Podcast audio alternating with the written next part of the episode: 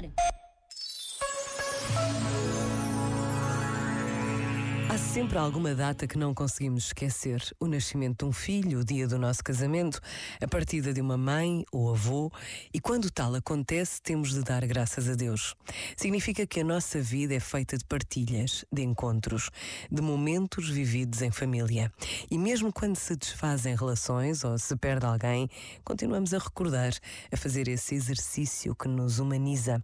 Celebrar é sempre recordar algo ou alguém, na certeza de que Deus está sempre nas nossas vidas de uma forma mais ou menos evidente. Pensa nisto e boa noite.